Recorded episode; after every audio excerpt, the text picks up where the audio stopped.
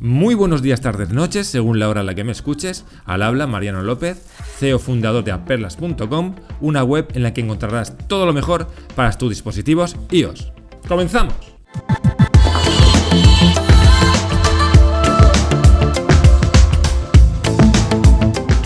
De nuevo dando guerra en este segundo episodio o capítulo, como queréis llamarlo, de este podcast, que seguramente estará un poco más largo de lo normal porque vamos a explicar un truquito eh, para que no se os olviden las cosas que tenéis que hacer en el día a día, o un cumpleaños, o una fecha, o responder un mensaje, o cualquier cosa.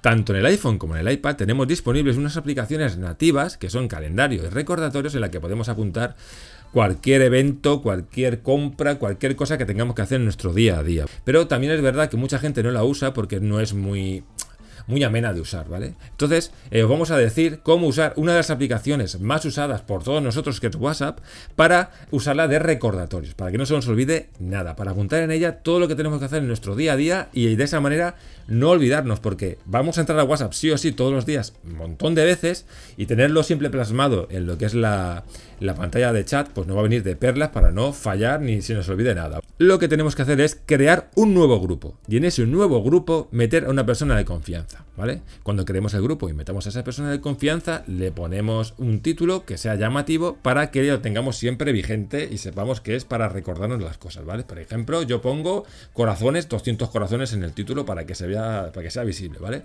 Una vez que creemos el grupo, nos metemos en la configuración del mismo, pulsando, eh, una vez que estamos dentro del grupo, pulsando la parte de arriba en el nombre para que nos acceda a todas las eh, configuraciones y opciones que nos, que nos permite gestionar el grupo y vamos y eliminamos a la persona que hemos introducido en el mismo y así nos quedamos solos en el grupo. Una vez que hagamos esto, lo que tenemos que hacer es anclar el grupo al chat. ¿Vale? Para que cada vez que entremos en la pantalla de chat, pues nos aparezca lo que es este grupo en la parte superior de todo, ¿vale? Tiene que aparecer en la parte superior de todo para que no, para tenerlo siempre presente. Y una vez que lo tengamos así, ya podremos apuntar dentro de él cualquier cosa que tengamos que hacer. Tanto si tenemos que ir a comprar el pan, a recoger al chiquillo, eh, podemos incluso mandarnos mensajes que tengamos de conversaciones de WhatsApp para responder más adelante. Eh, por ejemplo, si me manda un amigo que tengo que ir a recoger cualquier cosa, tal, me puedo, puedo mandar ese mismo mensaje a mi grupo para recordatorios y tenerlo ahí presente. De esa manera siempre tendremos presente lo que tenemos que hacer cada vez que accedamos a WhatsApp. ¿Qué pasa? Que cada vez que hagamos eh, una de las cosas que hemos apuntado, la podemos eliminar. La podemos eliminar, como eliminar los mensajes, se elimina.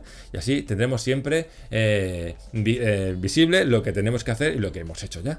Es una manera muy sencilla de, no olvidarse nunca de nada. Lo decimos, la verdad que desde que sacamos el tutorial, mucha gente nos ha dado las gracias. Y qué menos que comentarlo por aquí, por el podcast, para que también lo sepáis. Como siempre, os dejamos en la descripción del vídeo el enlace hacia el tutorial donde lo explicamos todo más detalladamente. Por lo tanto, si no os ha quedado claro en el podcast, os aconsejamos ir a ese tutorial para eh, que os solventéis todas las dudas que tenéis. Y si no os aclaráis, nos mandáis un mensaje que os respondemos siempre, ¿vale?